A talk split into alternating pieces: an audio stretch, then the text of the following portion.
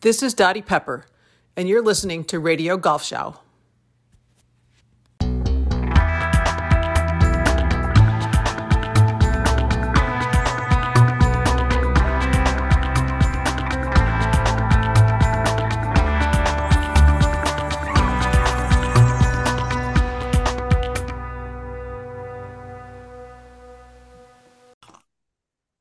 Meine Damen und Herren, Boys and Girls, Sie sind hier richtig, denn heute hauen wir wirklich einen raus.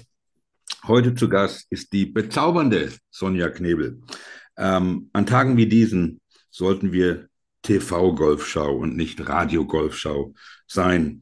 Ähm, diese junge Dame, meine Herrschaften, hat 2014 mit einem Schnitt von 1,5 in Garmisch Abitur gemacht.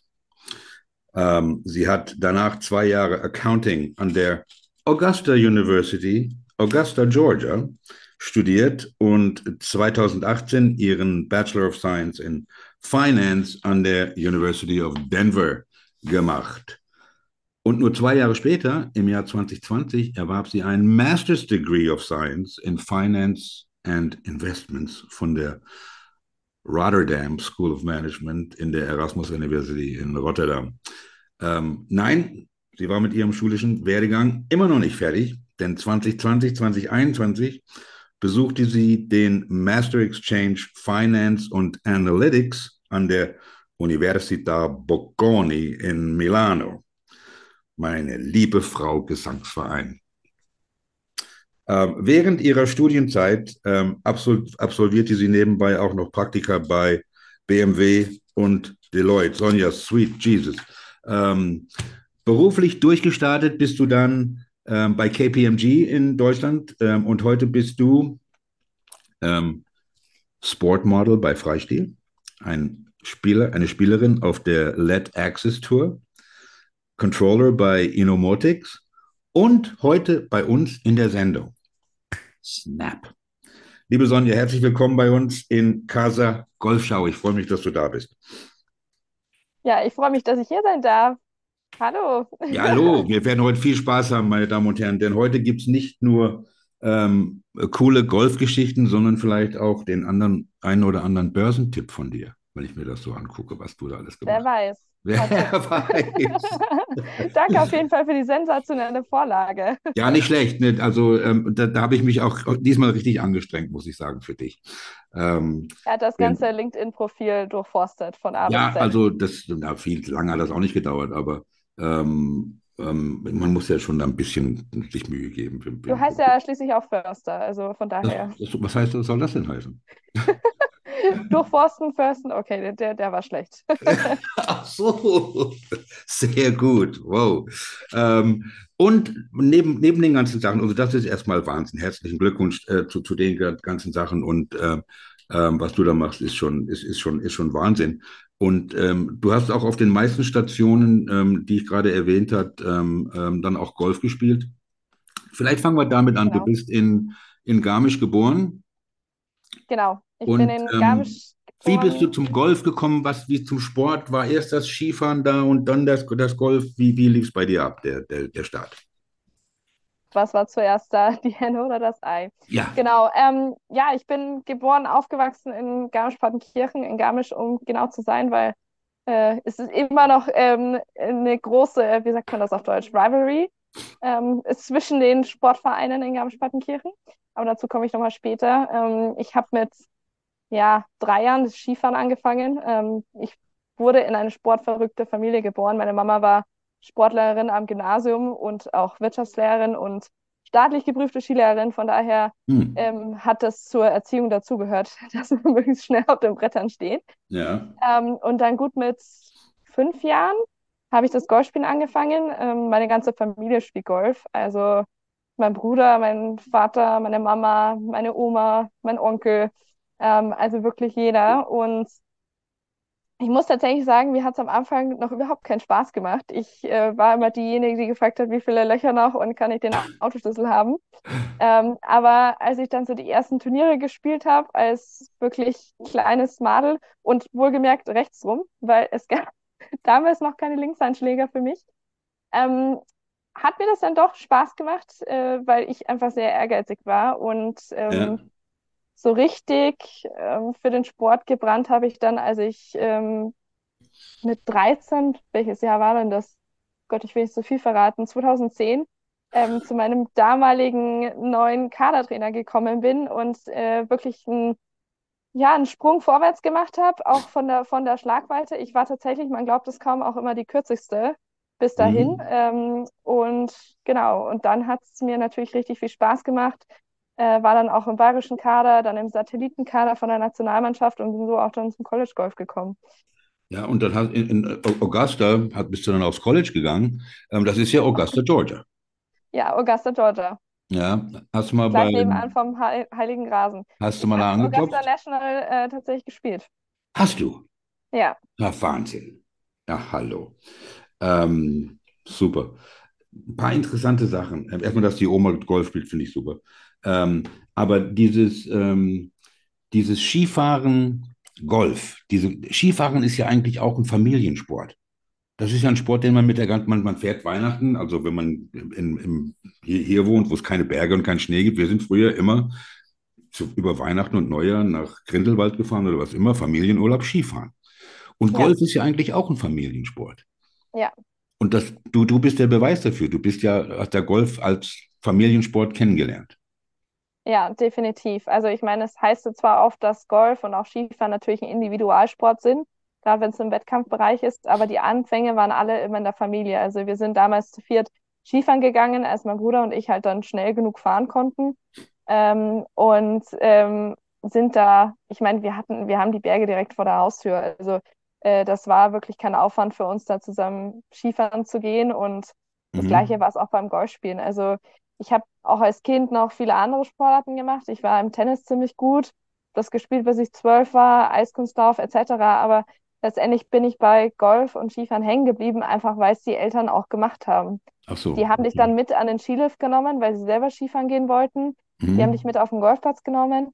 Das war bei Tennis oder ich nenne es jetzt mal Eislaufen nicht so, weil da bist du immer abhängig irgendwie von anderen, ob du jetzt einen Platz kriegst etc. Ja. So hat sich das eigentlich ergeben. Und ich bin, bin froh, dass ich so in den Sport reingerutscht bin. Und, und wann hat dann endgültig Golf über das Skifahren jetzt vom Leistungssport her gewonnen? Das war, da war ich 16 und Mhm. zwar war ich da in der Spitzenförderung vom Bayerischen Golfkader und stand so ein Jahr vorm Abitur und vor ja, der Entscheidung, was ich dann eigentlich mit meinem Leben mache. Und da war ich dann eben schon Richtung Satellitenkader von der Nationalmannschaft und dann war so, okay, ähm, anscheinend habe ich jetzt mehr Talent, mehr Perspektiven im Golfen und habe dann, dann die Skier ähm, in die Ecke gestellt. Tat das weh? Wobei ich sagen, das, das tat schon weh, es tut auch immer noch weh, ähm, aber nicht so sehr, wie es wehtun würde, wenn ich jetzt äh, zehn Knochenbrüche und ein paar Meniskusschäden und Kreuzbandrisse hätte. Ja. Also äh, Klopfholz, da hatte ich tatsächlich immer Glück, dass ich mir da nie schwerere Verletzungen zugezogen habe. Ähm, aber es ist natürlich auch eine meiner größten Leidenschaften und nach wie vor, wenn es die Zeit erlaubt, äh, werde ich mich auch immer noch auf die Skier stellen. Wenn das Skifahren gewonnen hätte, wärst du eine Slalomläuferin, Abfahrt? Was, was wärst du geworden? Slalom, Slalom. Slalom, definitiv, ja. Du weißt, ich bin früher auch viel Ski gefahren. Und wenn ich mir das jetzt angucke, diese Slalomski, die sind ja 1,20 Meter lang nur noch. Was ist denn da los? Nee, nee, nee, nee, nee, nee. die, diese kurzen Skis. Ja, die, gut, die sind ziemlich kurz, muss man dazu sagen. Es sind halt nicht mehr die Kästle 2-Meter-Ski. Ja, ja. Aber ähm, natürlich mit der jetzigen Technik und so wie die Ski gebaut sind, also ich glaube, bei den Damen ist es auf 1,65 genormt. Ja, Ähm, ja 1,20. und Ich übertreibe manchmal. ja, Aber bei uns, wir, wir haben die, wir haben Skier gekauft früher. Da musste man sich hinstellen, den Arm ausstrecken und das waren dann die Größe von den Skiern, die gekauft hat. Immer. Genau, und es gab noch wahrscheinlich keine Carving-Ski, sondern mit Umsteigetechnik. Also Ja, ja. Witzigerweise bin ich auf solchen Skiern mal vor ein paar Jahren gestanden. Ähm, Hm. das waren meine ersten Skitourenskier, das waren die alten von der Mama. Ja, Ähm, und das war noch keine Carving-Skier. Und ich hatte tatsächlich war nicht das Schlimme, bergauf zu gehen, sondern ich hatte ziemlich Schiss vorm Bergab. Und ich, ich weiß, wie man Ski fährt, aber das ist wie wenn du auf Langlaufskiern ja, ja, ja. runterfahren willst. ja, ja. Du musst dich erstmal dran gewöhnen. Aber ähm, ging auch. Also ging nach einer Zeit auch sehr gut. Ich habe ein paar, ein paar Freunde aus Norwegen, die machen das leidenschaftlich gern. Die machen das nur. Ich, und das sieht auch so komisch aus irgendwie, als ob die dann sich so, ein, so, so einen Knicks machen oder sowas. Also Gott sei Dank hat, hat, hat das Golf gewonnen. Ich verstehe das mit der Leidenschaft, solche Sachen aufzugeben. Ähm, ist, ist natürlich nicht einfach. Ähm, so, dann, dann machen wir mal gleich weiter. Ähm, dann hast du in Denver auch ähm, College Golf gespielt? Genau, ja. Genau. Ähm, Mile High City, wie hat sie da gefallen? Bisschen. Sehr, sehr gut. Ja. Das war so für mich zurück in die Berge. Ähm, Ja. meine auch, ich will es nicht zweite Heimat äh, nennen, aber damals schon. Ähm, weil du studierst da in der Uni, sie, hast du den Blick auf die Berge. Die Leute sind alle sportlich, natürlich alle skifanatisch. Ich habe auch mit dem, mit den Leuten vom Skiteam damals zusammen gewohnt. Ähm, da war auch einer aus Garmisch-Partenkirchen in der Ja. Mannschaft und ähm, das war für mich sehr, sehr heimisch und da habe ich mich wirklich richtig wohl gefühlt. So blöd es klingt, es gab auch ähm, allein, dass es schon einen Fahrradweg in, in die Stadt rein gab.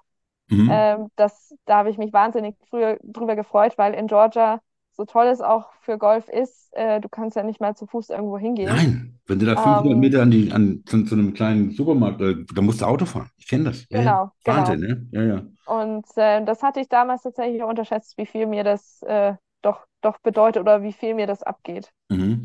Und ich meine, Denver ist ja nicht gerade ähm, eine, un- unbedingt eine Golf School. Ich meine, das ist mehr, glaube ich, Wintersport, Eishockey und sowas ähm, ähm, äh, bekannt und Basketball vielleicht auch, weil, denke ich. Ähm, da, da könnt ihr ja gar nicht zwölf Monate im Jahr spielen. Das stimmt.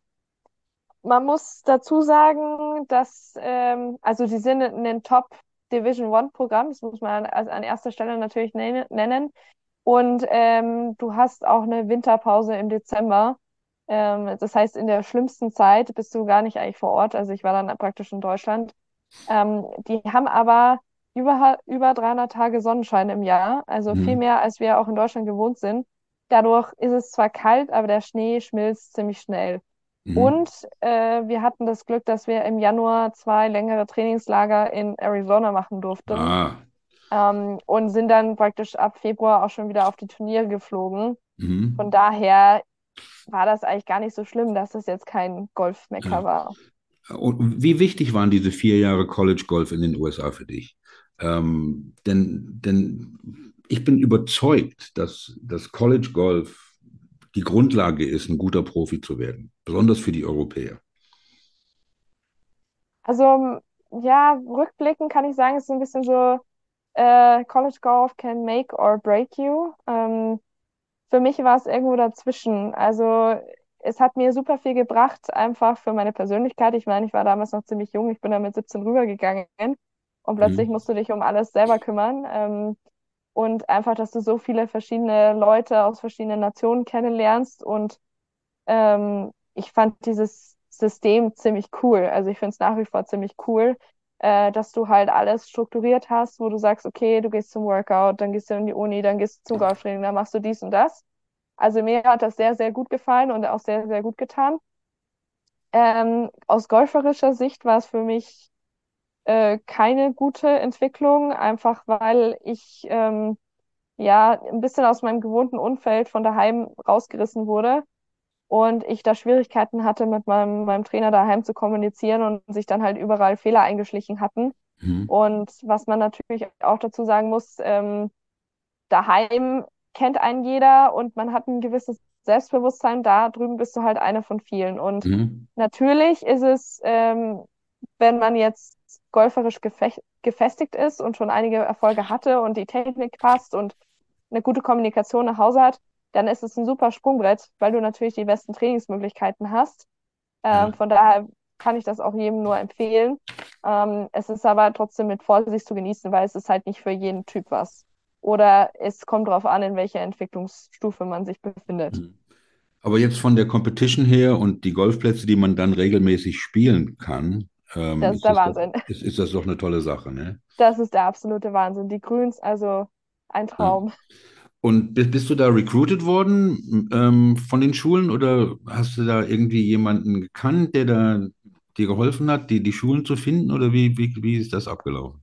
Also ich habe das ähm, tatsächlich, meine erste Uni habe ich über Scholarbook gemacht, über eine Agentur, Mhm. weil ich ziemlich spät dran war für diese Bewerbungen. Also eigentlich wollte ich erst mit 18 rübergehen und dann war aber dann doch die Überlegung, naja, was machst du in dem Jahr? Du kannst noch nicht Auto fahren, äh, du willst aber trainieren. Ach, geh doch doch schon früher rüber und dann habe ich irgendwie so drei Tage vor meinem Mathe-Abi den SAT-Test, also diese Aufnahmeprüfung für die Ja, Uni habe ich geschrieben. auch mal gemacht. Also es war, es war wirklich wild. Ähm, aber ja, ich habe das über die Agentur gemacht. Die haben mir dann ein paar, ähm, die haben selber dann ein paar Unis kontaktiert und Mhm. ähm, dann habe ich mir das tatsächlich auch damals in den Osterferien, da waren es die Faschingsferien, auf jeden Fall bin ich dann rübergeflogen mit meiner Mama und wir haben uns ein paar Unis angeschaut und dann Mhm. habe ich mich letztendlich für Augusta entschieden. Und ähm, auf welchem Level warst, warst du da in, in, äh, in, in Deutschland, äh, golfmäßig? Ich meine, ich frage nicht gerne nach Handicaps, aber ähm, da warst du schon gut. Ja, da war ich Also, ziemlich gut. Also ich war in meiner Altersklasse Top 5 in Deutschland. Ich mhm. bin auch, ich glaube, es war 2015 oder 2016, war ich Dritte in der DGL-Rangliste. Mhm. Ähm, also ich habe da, ich habe da schon wirklich sehr, sehr gut gespielt und weiß noch, ich habe in dem einen Sommer auch kaum Überpaar gespielt. Also es war, ich habe mich damals natürlich als 17-Jährige äh, ein bisschen aufgeregt, dann, wenn, wenn ich irgendwie drei untergespielt habe und da und da noch was liegen lassen habe. Aber Ja. im Endeffekt, also das war, ich war, ich habe da ziemlich gut gespielt mit 16, Ja, 17. und, und, und das ist ja auch das Erstaunliche, und ich, da werden wir später auch noch drüber reden, ähm, wie gut die Frauen wirklich sind. Ich meine, Ja, ich habe jetzt, jetzt war es kurz, äh, den, letzte Woche oder vorletzte Woche, wo die Alison Lee in Saudi-Arabien 62, 62, 64 geschossen hat. Muss man sich mal vorstellen. ja, Ähm, da kann mir kommen, wer will und sagt, oh, die spielen nicht von hinten und der Platz ist nicht so einfach. Die sollen erstmal Paar spielen, die Jungs, die das sagen. Ja, Ja, ja. ähm, es ist, es ist absoluter Wahnsinn. Ähm, absoluter Wahnsinn. Äh, ganz kurz zurück, du hast gesagt, du hast angefangen, rechtshänd, äh, rechtshändig zu spielen. Du bist aber Linkshänderin.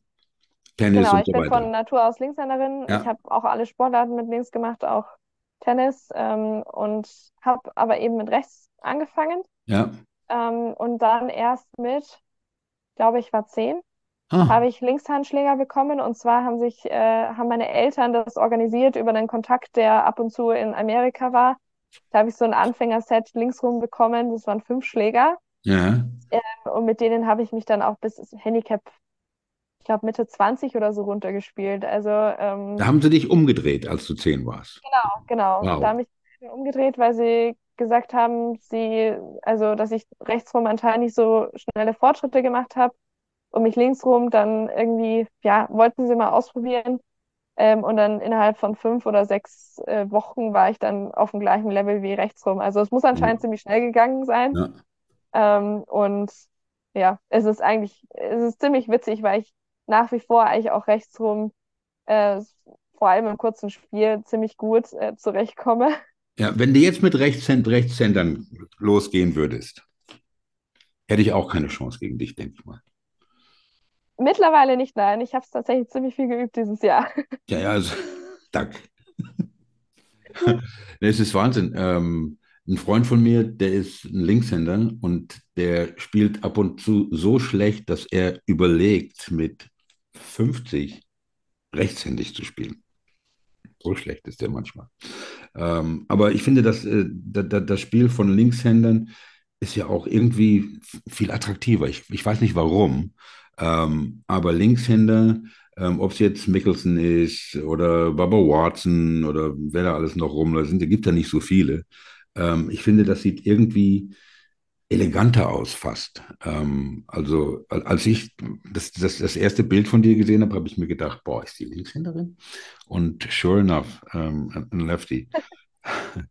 ähm, und Ja, du da ich mich natürlich, dass das eleganter aussieht. Also findest du das nicht? Hast du das noch nie gehört? Nein, tatsächlich Nee? eher im Gegenteil. Irgendwie sieht das komisch aus, ungewohnt. Ähm, ich muss Ja, auch sagen, ich kenne vielleicht nur eine Handvoll Linkshänder, wo ich auch sagen kann, der ihre Ge Bewegung gefällt mir, weil es einfach das Auge ungewohnt ist. Aber ich muss ja, dir recht geben, ähm, die Linkshänder, die da vorne mitspielen, das sind wirklich auch Persönlichkeiten und denen schaut man gerne zu, ja, ähm, weil die mussten sich so ein bisschen durchbeißen und deswegen haben die nicht den Adam Scott-Schwung, aber trotzdem eine saugeile Bewegung und es macht Ja. wirklich Spaß, Mickelson, Barbara Watson zuzuschauen. Ähm, gibt es viele Frauen auf der LED oder LED-Axis, die Linkshänderin sind? Tatsächlich immer mehr. Ja, wow. Also eine Inderin, die jetzt in der Order of Merit ziemlich weit vorne ist, ist eine Linkshänderin, äh, die Diksha und ähm, tatsächlich auch Kim Metro aus der Schweiz, ähm, mit der habe ich einige Jugendturniere gespielt. Die Mhm. ist auch Linkshänderin, also es sind immer mehr. Hm, Und das freut mich natürlich. Ähm, was ich auch cool finde, ähm, ähm, die, die Linkshänder, die freuen sich, wenn der Ball nach rechts geht. Get right, get right. Wenn, wenn, wenn keiner, kein Rechtshänder sagt, get right.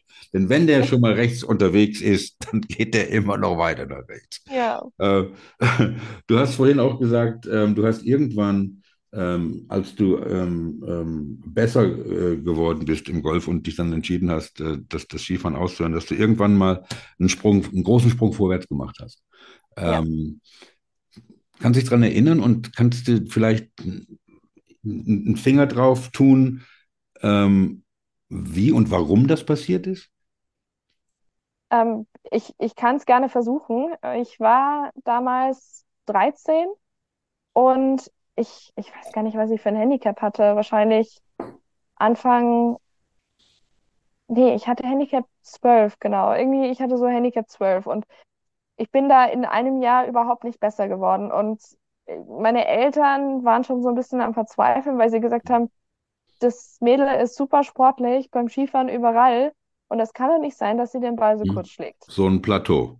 Ja, so ein. Plateau. Ähm, Mhm. und natürlich sonst auch koordinativ eigentlich ganz gut drauf ist. Und dann, ich war trotzdem in diesem BGV-Förderkader ähm, und dann habe ich einen neuen Trainer bekommen. Das war wahrscheinlich in dem Sommer, als ich 13 war oder als ich 12 war. Und ähm, der war so ganz anders als die anderen Kadertrainer und der hat uns dann auch ab und zu in die Scope-Hütte mitgenommen. Also es war der Christian Mokulescu.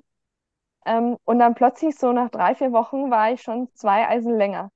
Ha. Und das war plötzlich wie so ein Switch irgendwie, so wo man gesagt hat, ach krass, da geht ja doch was vorwärts. Ach krass, äh, die, die, die Sonja kann, kann ja doch äh, sehr, sehr gut Golf spielen. Mhm. Ähm, und ich kann mich noch erinnern, ich glaube, es war also mit, mit 13 meine bayerischen Meisterschaften, die waren auch, glaube ich, in Garmisch-Partenkirchen. Da habe ich wirklich sehr, sehr schlecht gespielt. Bin, war im letzten Drittel und ein Jahr später bin ich Zweite geworden bei der bayerischen Hm. Meisterschaft. AK 14 und da hat man das erstmal so gemerkt, ähm, was so ein, was so ein Trainerwechsel bewirken kann. Ja. Und da haben wir natürlich viel an der Technik gearbeitet im langen Spiel. Was es konkret war, ich kann es dir nicht sagen. Ja. Ähm, aber da war ich dann plötzlich dann nicht mehr die kürzeste, sondern im, im Normalbereich. Und da habe ich mich dann schon sehr gefreut. Und da wurde das Plateau durchbrochen und ähm, nicht, es, es gibt ja auch jetzt für uns, für uns Amateure nicht, man hat ja dann auch immer, und um, um, um, umso besser man wird, umso schwieriger ist es dann für Leute, die nicht trainieren, äh, da durchzubrechen. Nicht? Ich meine, für mich war auch so ein Bereich so in dem Handicap zwischen 10 und 12 und dann war es so um die 6 und so weiter. Das wird ja dann immer schwieriger, wenn man das nicht regelmäßig trainiert, ähm, Ja. äh, dann, dann besser zu werden. Ähm, fast forward. Ähm, Augusta, Denver, Holland, Italien, Minga. Ähm, du spielst äh, zurzeit im, im Golfclub München Valley, stimmt das? Ja, fast. Also Fast. Wallei. Was? Wir sind in Oberbayern, Wallei. Das Valley? ist eine Gmor, eine Gemeinde in der Nähe von Holzkirchen. Und deswegen wird das Wallei ausgesprochen. Es gibt eine Stadt, die heißt Valley. Ja, also wie keine Stadt. Ah. Das ist ein kleiner Ort. ein Ort, ein Örtlein. Ja. Ja. Der, der Ort heißt Valley und wird wie Valley geschrieben. Genau, exakt. Wow. Aber ist es mit einem V, dann müsste es eigentlich Valley sein. Ja, die Einheimischen sprechen es wahrscheinlich auch Vallei aus. Valley, Ähm. Also, eben, also ich, ich habe bis jetzt immer München Valley gesagt. Deswegen gucken mich die Leute immer so komisch an. Keiner, wahrscheinlich. keiner hat sich getraut, mich zu korrigieren. Ähm, da bist du, spielst du in der Bundesliga, Genau. Ja. richtig? Erste Bundesliga. Erste Bundesliga, die letzten drei Jahre, seit Ja. 2021. Wie Sind wir leider abgestiegen. Oh. Ähm, ja, Was ist passiert? Ähm, tatsächlich haben uns dieses Jahr ein paar Spieler gefehlt. Mhm. Nicht, weil wir jetzt zu viele Abgänge hatten, sondern einfach, weil sehr viele in den letzten zwei Jahren in die USA gegangen sind. Ähm, oder auch, wir haben ein paar tschechische Spielerinnen, die wurden dann auch von der Nationalmannschaft einkassiert. Mhm. Und dann waren wir tatsächlich äh, sehr oft unterbesetzt. Und in der ersten Bundesliga kannst du dir sowas einfach nicht leisten. Ja, ja also ich, ich habe mir das, das, das Team Roster angeguckt vom München Golfclub Wallei. Und da ist ja, das, das sind ja mehr als ein Dutzend Frauen, die unter Scratch sind. Ja. Also es ist Ja. Wahnsinn. Ja. Wahnsinn. Wahnsinn. Ist das, ich finde das super. Ich finde das super, ähm, dass, dass, dass es das wirklich gibt. Und das bekommt meiner Meinung nach auch nicht genug ähm, Attention, ähm, wie viele junge Menschen diesen Sport als Leistungssport betreiben, von denen man nie hört. Nicht? Es ist also, das, das finde ich super. Und das kennst du ja dann auch aus Amerika. Da hat, da hat jeder Club ein Dutzend Typen. Ich weiß, bei uns im Club, wir hatten ähm, die, die Clubmeisterschaften in den USA sind ja meistens Matchplay-Meisterschaften, die Clubmeisterschaften. Und im A-Flight, das war, weiß ich, von, von 0 bis 6 oder sowas, ja, ähm, dann kommen dann ähm, 16 Spieler in die, in die Bracket zum Matchplay. Ähm, und wir hatten bestimmt auch zwölf Spieler, die waren zwei oder besser. Wow. Also nicht Jungs, die also wirklich während der Woche auch gar nicht trainieren. Und das war jeder Club in, in Long Island, den es da gab. Die hatten solche, die hatten so, solche Spieler. Und es freut mich, dass es, dass es das in Deutschland auch gibt. Ähm, und dann irgendwann, ich meine, die letzten drei Jahre Bundesliga, ähm, und dann bist du irgend, ich, ich, ich, ich habe es versucht zu finden. Ähm, irgendjemand, ich weiß nicht, ob du eine Wette verloren hast oder du bist auf jeden Fall bei der Long Drive Europameisterschaft gelandet. Wie ist das denn passiert? Ähm, tatsächlich ja, ein bisschen auf Umwegen, äh, fast wie eine Wette verloren. Und zwar, ähm, wir haben ja vorhin äh, privat schon drüber gesprochen, äh, mit meinem ähm, ehemaligen Arbeitgeber lief dieses Jahr nicht alles so rund. Mhm. Konnte dann leider an nicht an den LETAS LET Access Turnieren teilnehmen, so wie ich das wollte. Ähm, und hatte dann natürlich ein bisschen mehr Zeit für kreative Projekte. Mhm. Und äh, eines Tages schrieb mich ein Bekannter, ein Kumpel an und meinte so, du, hättest du nicht Lust, am Wochenende mit Martin Borgmeier im Flesensee äh, Content zu drehen? Und ich habe diese Nachricht gelesen und dachte mir, will er mich jetzt verarschen? Also, wo Who kommt the denn das fuck is jetzt her? Martin Borgmeier? Ja, gut, Martin kannte ich natürlich Sorry, schon Martin. als Person, aber ich Ja. kannte ihn noch nicht persönlich.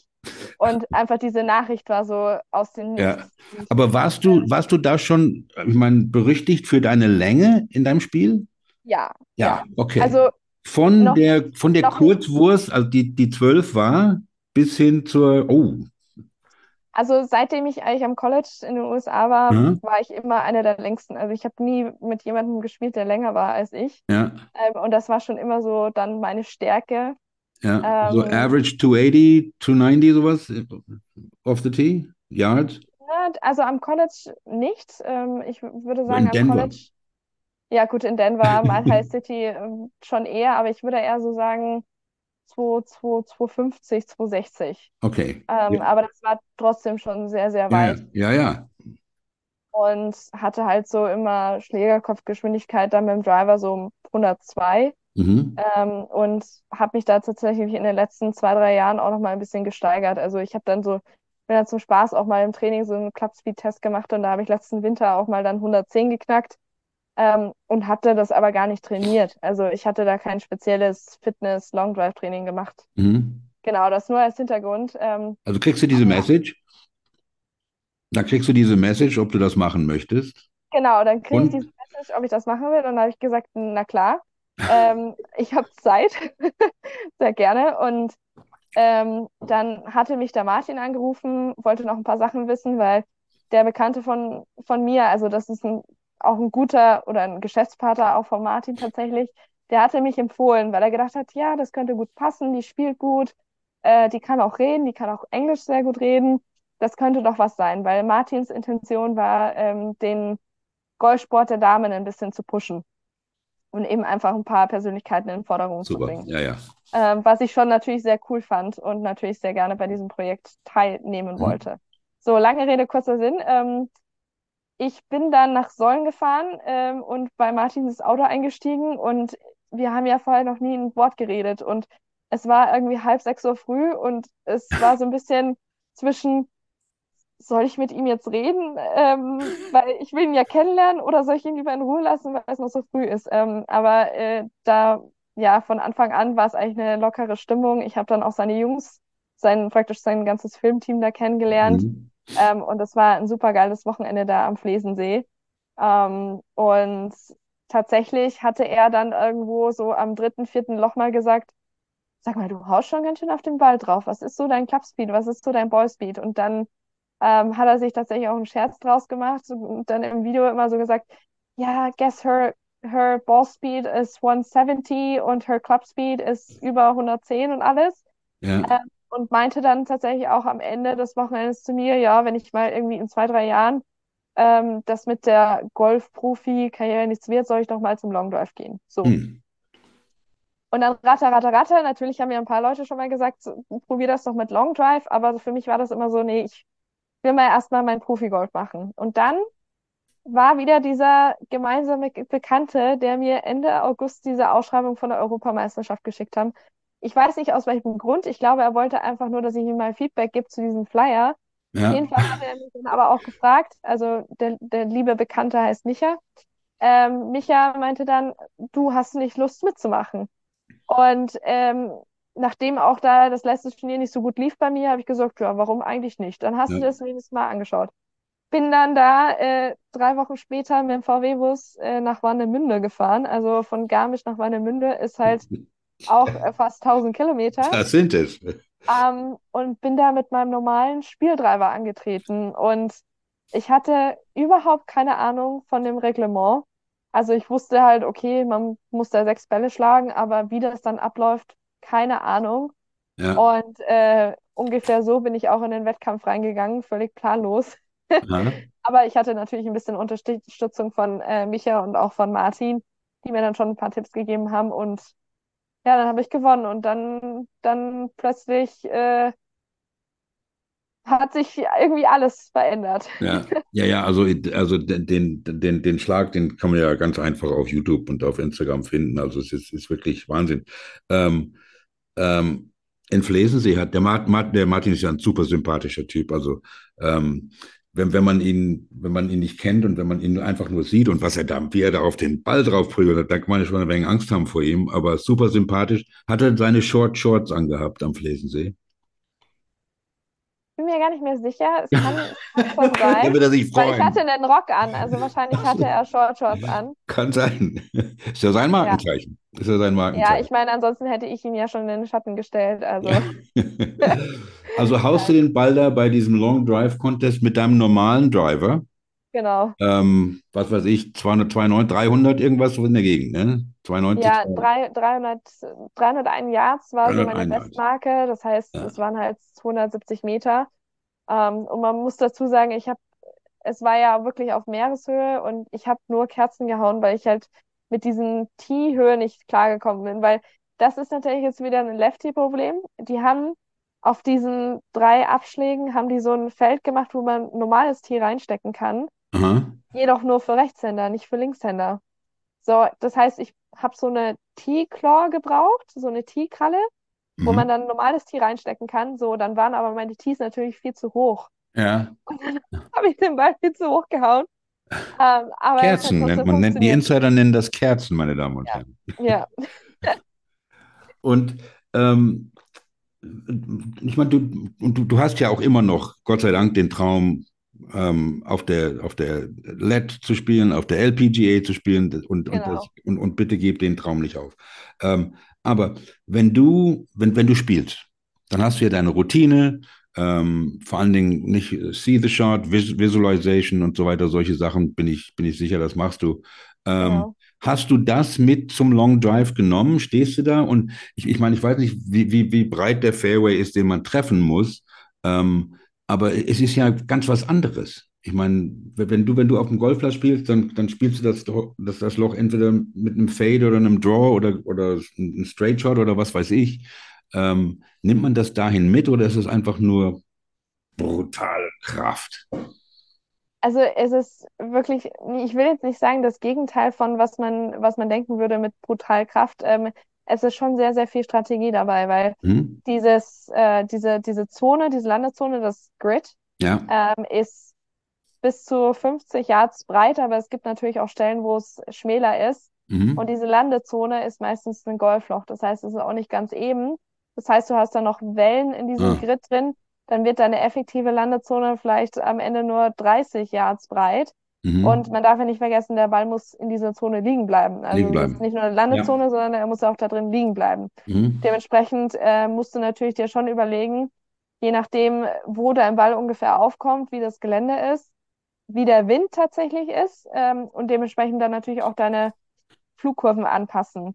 Mhm. Ähm, man hat es jetzt bei der WM gemerkt, da hat dann der Wind die ganze Zeit gedreht. Da habe ich die ersten zwei Sätze habe ich Draw gehauen, danach bin ich auf Fade umgestiegen. Ähm, also man muss schon, schon sehr, sehr gute Anpassungsfähigkeit haben. Ähm, und was die Routine angeht, ähm, tatsächlich bei der EM habe ich meine ganzen Routinen eigentlich, äh, die, die, die waren da nicht mehr, nicht mehr wirklich vorhanden, sondern da, ging, da bin ich, da war ich so nervös und habe gesagt, okay, ich will dahin, habe mich hingestellt, draufgehauen, den nächsten Ball aufgetiet, Ja. draufgehauen. Ähm, aber natürlich, ich glaube, so ein paar Routinen wird man nie los, dass Ja. man da immer irgendwie zwischen Ball und Ziel so eine gewisse Verbindung aufbaut. Mhm. Ähm, aber tatsächlich hat mir das sehr gut gefallen, dass man einfach auch nicht so viel Zeit hatte ähm, und einfach nicht so viel nachdenken kann, weil wenn der eine nicht, der eine Ball nicht drin ist, dann ziehst du halt den nächsten auf und du hast nicht so viel Zeit, dann musst du halt schon wieder abliefern. Ähm, Ja. äh, von daher fand ich das eigentlich ganz cool und das einfach mal das komplette Gegenteil. Es war laut auf dieser Bühne, weil die Zuschauer natürlich angefeuert haben, die Musik lief. Ähm, du hast da Mitspielerinnen um dich rum. Ähm, ist irgendwie das Adrenalin kickt und ähm, ich fand das aber mega cool. Also mich hat das an Skirennen erinnert damals, Ja. weil du da auch immer so aus den Lautsprechern noch die Musik gehört hast und viel Adrenalin und so ein Lauf ist ja auch immer so zwischen einer Minute und zwei Minuten, je nachdem. Also mich hat das total an die Skizeit erinnert und Super. ähm, ich war sowohl bei der EM als auch bei der WM immer im Tunnel. Also ich habe nicht mitbekommen, was meine Gegnerinnen gemacht haben Aha. oder irgendwelche Zuschauer. Ich war komplett im Tunnel. Mhm. Ähm, und das hat mir natürlich mega viel gegeben, äh, dass ich gesagt habe, okay, also mental, äh, die mentale Stärke nehme ich schon mal in diesen Sport mit rein und dann natürlich hoffentlich diese Lockerheit wieder normal, mein normales Golfspiel. Mhm. Ähm, bei der EM, wie viele Bälle äh, hast du insgesamt geschlagen in dem, in dem Turnier, bis du gewonnen hattest? Ähm, Wie viele Runden? also die Vorrunde waren drei Sets, äh, sechs Bälle, also Aha. 18. Und dann ähm, das Finale waren nur sechs Bälle, Mhm. also waren es insgesamt 24 Competition-Bälle. Mhm. Ähm, das war natürlich um einiges mehr Bälle, die man geschlagen hat, weil äh, man ja im Warm-up auch schon ähm, Ja. ein paar Drives gehauen hat. Und das fand ich tatsächlich sehr spannend, weil ich natürlich auch keine Ahnung hatte, wie man sich auf so ein Turnier vorbereitet, Genau. weil ich kenne nur das klassische Golf und ähm, tatsächlich haben die Jungs und Mädels da auch meistens ihr komplettes Berg dabei oder zumindest ein paar Wedges, ein paar Eisen und dann Mhm. natürlich ihre Driver und fangen dann auch erstmal mit einer kleinen Bewegung an und arbeiten sich nach oben. Ja. Ähm, man sieht aber ganz genau, dass manche halt wirklich eher aus diesem Professional, Pro, Good Amateur Bereich kommen und manche halt einfach als Quereinsteiger in den Mhm. Sport gekommen sind. Letztere ähm, kann sein, dass sie sich nur mit einem Gummiband stretchen und dann direkt einen Driver zünden. Also es ist auch ganz, ganz individuell, wie man sich da vorbereitet. Ja. Und ist das, ist das, ich will nicht sagen eine Szene, aber da sind ja dann, denke ich mal, auch die Favoritinnen und so weiter und die, die das regelmäßig und auch beruflich machen. Und dann kommst du daher und dann sagen die, wer ist das denn eigentlich? Also gab es die Reaktion von den anderen Spielern? Ähm, ja, tatsächlich, also bei der EM noch nicht ganz so, weil das Feld bei der EM war nicht so groß. Ähm, Mhm. das sind viele auch, die das halt nebenher, neben ihrem Beruf machen, aber in den USA definitiv. Mir Okay. selbst ist es nicht so aufgefallen, aber ähm, der Martin hat ja kommentiert und äh, der Micha war tatsächlich auch mit dabei. Der hat immer so mir das Handzeichen gegeben, ob der Ball jetzt im Grid war oder nicht. Und die haben das natürlich total mitbekommen, dass halt dann ähm, von, von den anderen kam so, who is that? Weil so mein erster Schuss, glaube ich, im Competition war 319 Yards. ähm, und mein, mein, mein Clubspeed, das kann man auf YouTube nachschauen, war halt äh, auch bei den ersten Schüssen direkt schon bei 118, 119. Ich glaube, der schnellste war 120 oder so. Da war ich halt plötzlich in den Top 5 von der Weltelite. Also das Ja. war, wo kommt die jetzt her? So Äh, wie Tin Cup bei der US Open.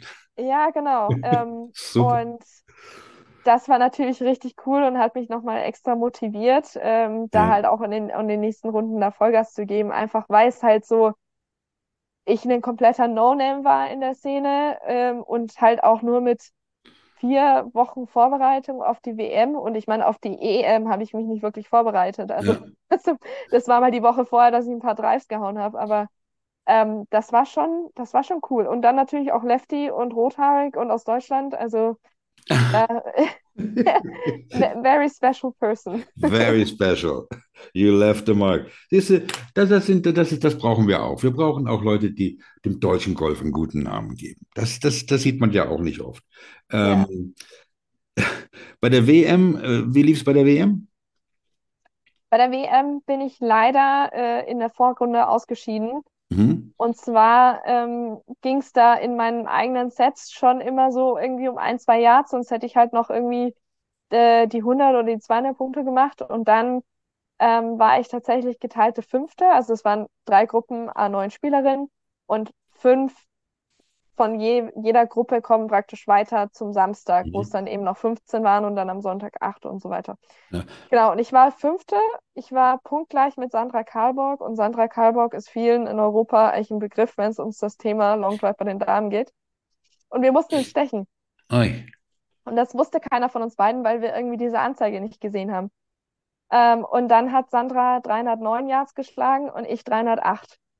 Und das Alter. war natürlich, ja, äh, genau so habe ich ungefähr auch reagiert. Ähm, ich meine, ich habe alles gegeben, es gehört auch immer Mhm. ein bisschen Glück dazu. Mhm. Ähm, an dem Tag war das Glück nicht auf meiner Seite und äh, die Sandra ist weitergezogen und ich bin leider ausgeschieden. Ähm, war natürlich ein bisschen schade, weil in anderen Gruppen hätte meine Leistung auf jeden Fall gereicht.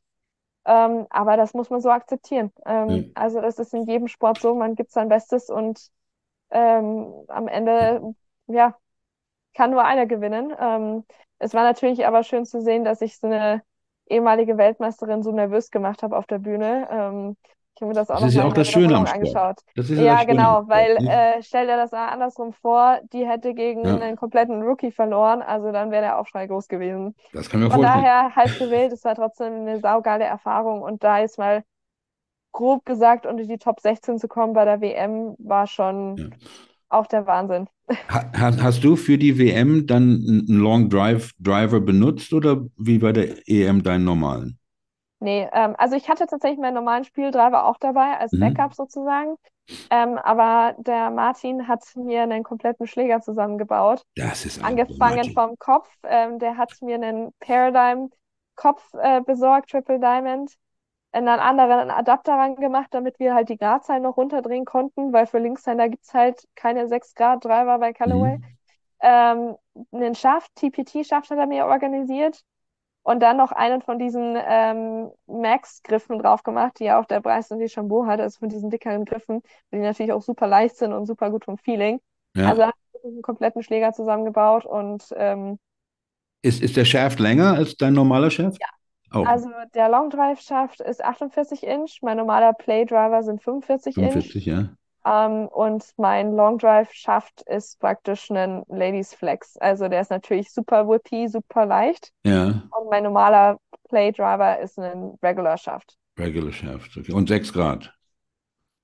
Ist ja wie ein Putter. Ja, also mein, nee, also mein, mein, mein Long Drive Driver ähm, waren tatsächlich dann mit der Anpassung 7,5 Grad, Mhm. weil der Kopf, glaube ich, 9,5 war und man konnte dann zwei runterdrehen. Und mein normaler Play Driver, den habe ich tatsächlich auf ähm, 8,5 gelassen.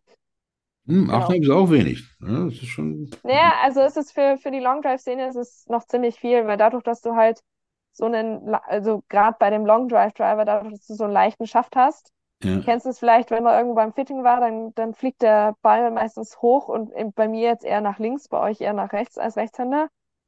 Dadurch kommst du halt dadurch musst du halt mit dem Material ein bisschen nachbessern, indem du halt sagst, okay, ähm, dein Kopf hat halt dann weniger Grad, ähm, Mhm. damit halt der Launch Angle nicht so nach oben geht. Ja. Und dementsprechend ist auch bei den Damen so, dass viele halt irgendwie so zwischen 4 und 6 Grad Driver schlagen. Ähm, und weil das hat man bei mir halt auch gemerkt, also ich habe super hohe Bälle geschlagen, die aufgekommen sind und liegen geblieben sind. Und bei den anderen sind die halt auch noch ein bisschen gerollt. Mhm. Ähm, lag definitiv nicht nur am Material, ich will da gar nicht sagen, aber es macht, also jedes Grad macht tatsächlich was aus. Und, und wie du davon erzählst, ist das also auch eine neue Leidenschaft von dir. Das finde ich auch super. Ähm, Im Dezember jetzt äh, geht es aber wieder äh, auf 18 Löcher und zwar bei der ähm, LED Q School in Marokko. Genau. Ja, Ähm, erstmal wünsch, drücken wir dir der, also die Daumen und die Zehen, ähm, alles, was wir haben. Ähm, aber ich möchte dich gern fragen jetzt, du hast dich ja auf die WM, ähm, die Long Drive WM mit Martin auch jetzt speziell vorbereitet. Ähm, und jetzt spielst du in, ich glaube, es sind auch in zwei, drei Wochen in, in Marokko Ja. die Q-School, auch vielleicht eine ganz wichtige Woche für dich, denke ich mal, nicht? Ja. Ähm, wie unterscheidet sich die Vorbereitung für diese zwei Events? Äh, gewaltig. Ja. Ähm, also vielleicht, um erstmal noch kurz zur WM zurückzukommen. Ja, bitte. Das waren fünf Wochen zwischen EM und WM und in dieser Zeit haben wir natürlich geschaut, dass wir an der Technik ein bisschen feilen, wobei meine, meine Grundtechnik ja schon mal ganz gut war. Ähm, und natürlich Speed aufbauen. Das heißt, es waren äh, drei bis viermal die Woche stand ich mit Martin da im Münchner Golfclub auf der Range und wir haben, ich habe auch in der Spitze bis zu 120 Drives ähm, Fullspeed am Tag gehauen und danach bist du fix und fertig. Also ich hatte damals angefangen, ich weiß noch direkt nach der EM, meine ersten Session, ich habe nur 18 Bälle hauen können. Danach war ich, danach war ich kaputt. Danach bin ich auch nur noch langsamer geworden und habe mich dann so langsam hochgearbeitet. Also das ist tatsächlich so ein bisschen wie mit so einem Hit-Workout zu vergleichen. Ähm, und das war für mich schon so ein bisschen eine Umstellung. Also natürlich mega geil, aber äh, natürlich auch sehr intensiv, dass du halt auf die Range gehst und plötzlich 100 Drives Fullspeed haust und dann natürlich mit den Speedsticks dastehst und im Gym halt alles machst. Und ähm, ich habe während der Zeit in der Vorbereitung, ich habe einmal neun Löcher gespielt in, in fünf Wochen. Auf dem Puttinggrün stand ich gar nicht, äh, weil halt der Fokus komplett aufs Long Drive war. Und dann war natürlich schon so die Überlegung, naja, wie machst du das jetzt dann natürlich mit der Q-School? Ähm, aber letztendlich hat mir dieses Long Drive natürlich auch viel Selbstbewusstsein gegeben. Ähm, das einerseits natürlich, dass ich den Ball lang hauen kann, aber natürlich auch gerade hauen kann. Ähm, und einfach, ich habe so viel über den, ja, über, über die, die, die Schläge gelernt, also allein über die Drives, so Einflussfaktoren, was, was kannst du am Driver rumschrauben, ähm, wie hängt das mit der Spinrate und alles zusammen. Also das wusste ich vorher so ein bisschen und jetzt weiß ich es halt genau. Ähm, und das hat mir jetzt halt vor allem geholfen, meine Drives zu kontrollieren, weil das war immer so ein bisschen eine Schwäche von mir. Ich kon kann den Ball zwar lang hauen, aber ich konnte den mit meinem Driver nicht wirklich gerade hauen und bin dann immer runter zu meinem Dreierholz, Fünferholz etc. gegangen. Ähm, und jetzt kann ich halt meinen Drive lang und gerade hauen. Mhm. Ähm, oder kann es auch schnell korrigieren mit ähm, ein paar Techniksachen oder dem mit ein paar Schrauben. Ähm, von daher hat mir das jetzt eigentlich geholfen in der Vorbereitung. Und ähm, jetzt natürlich für Q-School ähm, steht halt oder ist jetzt schon in den letzten zwei Wochen der Fokus natürlich kurzes Spiel. Ähm, und ich war jetzt schon am Gardasee mal ein Wochenende. Ich war nächste Woche an den Gardasee, an den Ciervo Golf San Vigilio. Ähm, Buongiorno. buongiorno, sì, buonasera. Oh, Allora, ja, ähm, ragazzi. genau, um, und werde halt äh, sehr, sehr viel einfach im kurzen Spiel machen, weil das ist jetzt ein bisschen Mhm. auf der Strecke geblieben. Nichtsdestotrotz denke ich, dass ich sehr gut vorbereitet bin auf die Q-School, weil ich jetzt einfach diese Lockerheit mitbringe, Mhm. ähm, weil ich natürlich auch meinen Plan B habe. Also sollte jetzt das mit der Q-School nicht so gut laufen, kann ich nächstes Jahr eine volle Saison auf der World Long Drive Tour spielen. Von daher, es gibt nur Win-Win-Situationen für mich. Weniger Pressure, Ähm, ja. Genau, und ähm, ich habe natürlich während der Zeit, wo mein, mein alter Arbeitgeber pleite gegangen bin, mehr Zeit gehabt, um zu trainieren. Von daher habe ich da auch in meinem Spiel gute Fortschritte gemacht und Mhm. Bin eigentlich guter Dinge, was diese Q-School an, angeht. Natürlich werden es jetzt nochmal intensive Wochen in der Vorbereitung, aber ich freue mich drauf und ich bin auch ja, guter Dinge, dass äh, ich das da bei Q-School rocken werde. Sehr schön. Ähm, also, so wie ich das verstehe, ist ähm, wirklich dann auch äh, unbedingt kein großer Unterschied zwischen dem Long Drive Swing und deinem Golf Swing mit einem Driver auf. Exakt. Also da war ich am Anfang auch überrascht. Äh, ich dachte, oder früher war meine Meinung dazu, dass es irgendwie komplett verschiedene Bewegungen sind. Ja. Ähm, wenn man sich aber den auch Schwung zum Beispiel von Martin anschaut, das ist schon sehr sauber. Ähm, also was die Long Driver machen, ist natürlich, dass sie ein bisschen mehr in die Vertikale noch gehen, mhm. äh, bisschen weiter sich aufdrehen. Aber die Grundbewegung ist natürlich immer noch ein, ein sauberer Golfschwung, ähm, weil ja. der weiteste Ball ist der mit der wenigsten Abweichung. Das heißt, da werden jetzt keine großen Kurven gehauen, so ein Mega-Draw oder Mega-Fade, sondern der geradeste Ball ist noch der weiteste Ball. Dementsprechend muss deine Grundbewegung einfach sehr sauber sein. Du machst halt alles ein bisschen schneller, ein bisschen mehr bisschen höher äh, und drehst ein bisschen mehr auf. Ähm, ja. Und Martin hat ja diese ganz interessante, diese ganz interessante Trigger-Move, die er hat, be bevor genau. er, bevor er den, den, den Schläger zurücknimmt. Und ich, ich denke, das habe ich bei einem oder anderen Long Drive Schwung, Schwung von dir auch gesehen, noch nicht so ganz. Ähm, aber was, was mich auch interessieren würde, wenn, wenn, wenn das also stimmt, ähm, dass, dass, der, dass in dem Schwung kein großer Unterschied ist, ähm, wo, der, wo ich einen großen Unterschied sehe, ist aber im Tempo. Ja. Ähm, in, in einem Rhythmus. Ja, und ich bin ein großer Fan von äh, John Novosel's Buch Tour Tempo, ähm, dieses Swing Set Through, ähm, wo jeder ja. seinen Rhythmus hat und wo er sogar ähm, ähm, Spielern empfiehlt, auf dem Weg zum, zum Golfplatz Lieder mit dem gleichen Rhythmus zu hören, damit man in den Rhythmus rein. Und mein, mein Rhythmus war immer Swing, Set, Through. Ähm, ja. Ich weiß nicht, was das in Zahlen ist, aber ähm, da ist der Rhythmus ja doch wohl anders zwischen Long Drive und deinem normalen ähm, Golf, oder nicht? Ich würde sagen, bei, bei Martin ja, einfach weil der diesen, diesen Schaft ein bisschen mehr ausreizt und ein bisschen mehr Peitschen-Effekt kommt. Mhm. Dadurch verändert sich das, der Rhythmus, aber an sich die Kopplung ist das gleiche. Also du hast immer noch dass im Durchschwung erst die Hüfte kommt und alles dann praktisch bis zu den Händen. Und mhm. du hast halt auch noch immer dieses Tempo. Ähm, dadurch, dass du halt aber um einiges schwingst.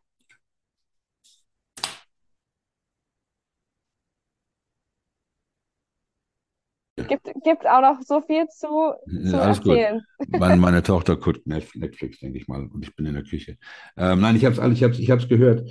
Ähm, das, das, das, ist, das, das ist schon interessant, denn denn dieses, das sagen ja auch viele, viele, viele Tourspieler, dass ihnen das Speedtraining halt insofern was gebracht hat, dass sie äh, nicht mehr 100% schwingen muss, müssen, ja. um die gleiche Weite zu erzielen, sondern halt dann einfach nur mit 85% dastehen ja. und den Ball äh, genauso weit hauen. Und das, so sehe ich das Ganze auch. Also ich werde jetzt nicht bei einer Q-School da mit meinem 100% Schwung antreten, ja. der dann irgendwie 320 Yards geht, sondern ich mache halt meinen 85% Schwung, wo ich weiß, der äh, ist ein Fairway-Finder, der ist halt immer noch mit 106 Meilen geschwungen und geht halt immer noch 280 Yards, aber reicht ja. Ja. ja. Und das ähm, ist das Schöne. Ja, wenn man das, wenn man, also was ich nicht für einen Fairway-Finder geben würde. Also wirklich. Äh, Fairway Finder, das muss ich mir erstmal aufschreiben. Oh, erstmal Fairway, das sage ich wenigstens einmal in 18, 18 Löchern. Ähm, so, aber diese, die, diese Q-School und auch gerade, ich, ich, ich kenne die Q-School bei den Männern, ähm, war ich auch schon vor Ort ähm, und, und auch die, ähm, die Q-School in, in den USA, ähm, das ist wirklich das härteste Turnier, was es gibt. Ja. Ähm, nicht, da sind, also bei, bei, den, bei, den, bei den Mädels kenne ich es nicht, ähm, aber die Jungs, die, die stehen da, ich habe da also wirklich erwachsene Männer vorher kotzen sehen, ja, vor, ja. vor diesen Runden, denn da geht es ja wirklich um viel. Ähm, und wenn man sich die, äh, die, die Liste von Spielerinnen anschaut, ähm, da sind ja auch einige dabei, die vor nicht so langer Zeit richtig gut waren. Nicht? Ich meine, ja. äh, Pia Babnik zum Beispiel, die, das 19-jährige Wunderkind aus der Slowakei, oder wo kommt sie, ja. Slowakei, ähm, die vor, die letztes Jahr, glaube ich, zweiter oder dritter bei der, beim Chevron, bei einem Major war, äh, die spielt auch mit. Ja. Ähm, nicht Isi Gapsa ist auch dabei. Ähm, viele deutsche, äh, deutsche Frauen finde ich super. Ich habe es jetzt nicht gezählt, aber es ist bestimmt zweistellig, ähm, die, die, da, die da mitspielen. Ähm, und lass uns noch kurz ähm, drüber reden, wie man den, und du hast es gesagt, Martin ist, will, will dem Frauengolf einen, einen, Schuss in den Arm geben. Ich weiß nicht, ob er das auf Deutsch überhaupt sagt. Schade, Leon. redet der Förster, der einen Schuss in den Arm. Ähm, was, was, vielleicht, entweder warum ist der, der, der, der Frauensport Golf, ähm, es ist ja nicht nur Golf, ähm, ist ja auch Fußball und Basketball, ähm, nicht so populär? Und wie, was kann man ändern, das, das populärer zu machen? Wir haben, wir haben uns vorher am, am Anfang kurz darüber unterhalten, wie gut ihr wirklich seid ähm, was für, nicht, nicht nur was für Scores geschossen werden, das ist Wahnsinn. Ähm, ich denke, auf der, auf der, auf der LED Access Tour hat, hat jemand dieses Jahr 58 geschossen, stimmt das?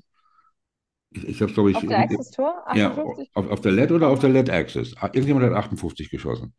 Ähm, das ist Wahnsinn. Nicht 12, ja. 12 unter auf einem Paar 70, okay, 58 ist 58. Ähm, aber wenn man sich Frauengolf im Fernsehen anschaut, selbst ein Major, ähm, die US Open ist oder e egal was, ähm, dann, dann sieht man kaum Zuschauer im, Publik im Publikum. Wa warum ist das? Und was können wir machen oder überhaupt, ich weiß nicht, ob der Verband dafür verantwortlich ist, ob die PGA dafür verantwortlich ist, was kann, die Medien vielleicht, ich weiß nicht, was kann man machen, um das zu ändern? Na gut, also erstmal vielleicht ein Wild Guess, warum nicht so viele Zuschauer da sind. Ja. Ähm, ich glaube, dass es einfach noch, und das merkt man gerade in Deutschland, ähm, sehr festgefahren ist, so die Meinung bezüglich Frauengolf. Äh, wenn die Leute an Frauengolf denken, dann ist es eher so die Tante Annie, die da auf den Golfball Vorschuss hat und äh, der fliegt 150 Meter weit und rollt nochmal 100 Meter. Nicht so weit, aber jetzt äh, spitz gesagt, also es ist jetzt eine simple Golfbewegung, ähm, die hauen immer nur geradeaus. Die schubsen den Ball ein halt bisschen. Mit, genau. Ja. Ähm, und das ist ja so fernab von der Realität mittlerweile, aber das wissen viele nicht. Viele wissen nicht, dass es mittlerweile auch echt Leistungssport ist ähm, und natürlich man da auch körperlich fit sein muss, um solche Weiten zu erzielen, wie das jetzt mittlerweile der Durchschnitt ist. Also auf einer LPGA hauen die weitesten auch mittlerweile 300 Yards da, die können mit den Männern mithalten. Ähm, also spielerisch gibt es aus meiner Sicht eigentlich keinen Grund, mhm. dass Frauengolf weniger populär ist, ähm, weil von den Skills her die Scores, wenn man sich anschaut auf der LPGA, auf der LET, überall, die müssen schon deutlich unter Paar spielen, um Turniere zu gewinnen. Also äh, genau. das, was wir jetzt gesehen mit 61, 61, das sind Hammerrunden und ich glaube einfach, die Medien müssen nachziehen. Ähm, um einfach den Frauensport ein bisschen zu mhm. pushen. Mhm. Das fängt natürlich bei den Spielerinnen an, ähm, sich da zu trauen, auch die eigene Persönlichkeit zu zeigen.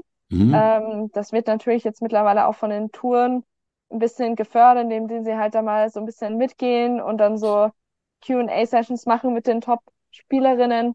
Ähm, aber es muss einfach noch viel mehr passieren. Also die Medienwirksamkeit, eben, dass man Golferinnen auch als echte Leistungssportlerin dasteht, dann glaube ich, gibt es auch einen Ruck im Sport. Ähm, und weil ich meine, also wer will keine schönen Damen in schönen Röcken, Golfkleidern sehen? Ähm, also in der Werbung funktioniert es ja auch. Warum da nicht auch im echten Warum Leben? nicht? Ähm, nicht? Ich meine, wir haben ja jetzt Lexi gesehen, wie sie bei der PGA, bei, bei, den, bei den Männern mitgespielt hat und also wirklich auch an der Cut gekratzt hat. Nicht? Fand ich super. Ähm, wir hatten die Situation, ich glaube, es war Charlie Hall, die irgend so ein Schnösel, der ein drei oder vier Handicap ist, herausgefordert hat, dass sie spielt von hinten und er darf von vorne spielen und sie schlägt ihn trotzdem. Solche Sachen braucht man. Ja. ja? Ähm, ich meine, Herrengolf, es gab ja auch eine Zeit, lange vor deiner Zeit, ähm, wo die, als die, als die Senior Tour, die hieß, die hieß damals noch Senior Tour, interessanter war als die Männer Tour. Da waren gerade Trevino und so weiter, sind auf die Senior Tour gegangen und, und, und Watson und da waren auf der Herrentour die langweiligsten Deppen sind darum und da hatte man überhaupt kein Interesse dran, ja. Ähm, und ich, ich denke, ähm, langsam kommen diese Persönlichkeiten auf, den, auf den Frauentouren. Man hat es jetzt beim, beim Solheim Cup gesehen. Ja, ähm, äh, es war zwar nicht so viel Chirping wie bei den, wie bei den Männern beim Rider, aber ähm, nicht wie ähm, die, die, die Emotionen und ähm, sowas braucht es, ja. Und dann sind natürlich auch die Medien gefragt, das, das, das so zu berichten. Das sieht man ja leider auch nicht immer, immer so oft. Ähm, Aber ich denke, ich glaube, es liegt auch an den Spielerinnen selber, da ein bisschen präsenter auf Social Media mhm. zu sein. Ich weiß, es ist nicht jedermanns Sache, aber äh, ja. wenn du da einfach den Fuß, den Fuß in der Tür haben willst, dann musst du da dich ein bisschen mehr zeigen. Ja, auf, ähm, auf der LET-Tour, wenn man sich da das, das Spieler-Roster anguckt, dann steht da, wie, wie die Spielerin heißt, aus welchem Land sie kommt, wie alt sie ist und was ihre Instagram-Adresse ist. Und es kann das, aber tatsächlich sein, dass jemand unter den Top 5 bei der LET, äh, die zweitplatzierte von der Order of Merit, hat nur 1000 Follower auf Instagram. Ja. Und dann kann es aber sein, dass die äh, 20. platzierte 100.000 hat. Ja. Ähm, und es ist eigentlich schade, dass so eine, so eine Follower-Anzahl dann bestimmt, äh, ob du jetzt dir finanziell diesen Sport auch leisten kannst als Profisportler ja. oder nicht. Ja. Ähm, andererseits kann man es natürlich auch als Riesenchance sehen, zu sagen, okay, ich baue mir da einen Standbein auf, ich erzähle den Leuten, wer, ich zeige den Leuten, wer ich bin, zeige mhm. den Leuten, wie ich trainiere, wie ich mich darauf vorbereite, was ich sonst noch so Cooles mache und ähm, dann hoffentlich, wenn alle an einem Strang ziehen, äh, machen wir den Golfsport auch populärer bei den Damen. Die besten Musiker verkaufen oft auch nicht die meisten Platten. Ne, da muss man sich da, was weiß ich, da Dings anhören, da was weiß ich, was da für Leute rumlaufen. Es gibt ja auch ähm, ähm, Golfer, die, die schießen 100 und haben 30.000 Follower, die sich gekauft haben. Ähm, nein, ich, ich finde das schon gut und ich, ich, ich bin auch ein großer Fan, auch bei, bei uns ja auch. Ich meine, wir, wir machen ja auch fast kaum irgendwie Werbung ähm, und bei uns geht es auch wirklich darum, dass wir ähm, Hörer haben, die immer wieder hören und, ähm, und, und daran liegt es uns. Wir sind halt auch mehr an der Qualität interessiert. Und ich denke, ähm, auch wenn man jetzt, wie du, genau wie du sagst, die Spielerin, ähm, ich will das jetzt nicht irgendwie in welche Schubladen schieben, ähm, aber wir haben ja auch gerade auf der LPGA jetzt auch viele Asiatinnen, die vielleicht das auch nicht, in, in der Kultur ist das auch noch nicht so, ähm, sind Frauen mehr im Hintergrund sowieso. Ja, ich, ich hatte die Chance, äh, in, in Japan zu leben ähm, und ich habe auch im Mittleren Osten gelebt. Ähm, da, da ist die Rolle der Frau anders als, als, als bei uns, ähm, als im Westen. Ähm, und wir brauchen halt dann auch welche, die dann, die dann rauskommen und, und, ähm, und was sagen. Und ähm, ähm, ich denke, wir sind da auch auf einem ganz guten Weg. Vor allen Dingen mit Damen wie dir. Nicht? Also Brains, everything. Brains, Golf and Money. Brains, Golf, Money and Beauty. Oh, so geht's. Bist du dabei? Du, pass mal auf. Ähm, ich hoffe, nimm, was nimmst du mit ähm, als 72 Loch oder was immer, wie viele, wie viele Löcher ihr spielt in Marokko, ähm, mit von, vom Long Drive? Was, wenn du eine Sache mitnimmst. Die Lockerheit. Die Lockerheit, die hast du, das sehe ich. Ja, die Lockerheit. Nicht einfach eine Atmosphäre zu bringen wie bei den Long Drive Meisterschaften, wo ich innerlich auf der Bühne tanze, ähm, und voll im Tunnel bin und alles nicht ganz so ernst nehme. Das ist doch super. Ähm, hat sich was geändert ähm, jetzt nach dem Long Drive? Ähm, lieber ein entspannter ähm, Achter oder ein harter Neun Eisen? Tatsächlich immer die harte Neun. Ich war noch nie jemand, der so 80 Prozent Schwünge mit den Eisen macht. Ja. Ähm, da da gehe ich tatsächlich immer auf Anschlag, aber tatsächlich bei den Abschlägen. Ja. jetzt tatsächlich das, der entspannte Driver oder das entspannte Holz. Und bei den Eisen immer das harte. Ähm, lieber ein kurzes Paar 4 oder ein langes Paar 5? Langes Paar 5, definitiv. Ja? Weil es gibt keine langen Paar 5 für mich. Frage. Da bin ich ja selber reingetreten. Ähm, Lieblingsplatz, den du gespielt hast bis jetzt? Augusta National. Augusta, of course. Ich habe schon wieder vergessen, dass du da gespielt hast. Was für eine dumme Frage das war, Förster. ähm, ein Platz, der ganz oben auf deiner Bucketlist steht, den du noch nicht gespielt hast? Oh, das ist eine gute Frage. Ah, ich habe es hm. gerade noch gerettet. Äh, gerade, gerade noch gerettet. Pebble Beach. Pebble Beach, okay. Ja. Hast du in Schottland die Möglichkeit gehabt, Linksgolf zu spielen schon? Nein, tatsächlich auch noch nicht. Also ja. St. Andrews, Old Course ist natürlich auch auf der Bucketlist ja. ganz weit oben. Was sind deine Ziele für 24? Auf der Ladies European Tour unter die Top 20 zu kommen auf der LET unter die Top 20 zu, zu kommen. Das sind ja super Ziele. Also, ähm, liebe Sonja, wir haben ja schon wieder mit der Zeit überzogen, aber das ist mir wurscht. Hat mir unheimlich Spaß gemacht. Ähm, ich sag dir, was, was ich sehe. Ich sehe ähm, 2022 Clubmeisterin München Warlei, 2023 Europameisterin. Ich denke, der Trend is your friend. Und ähm, ich wünsche dir alles Gute.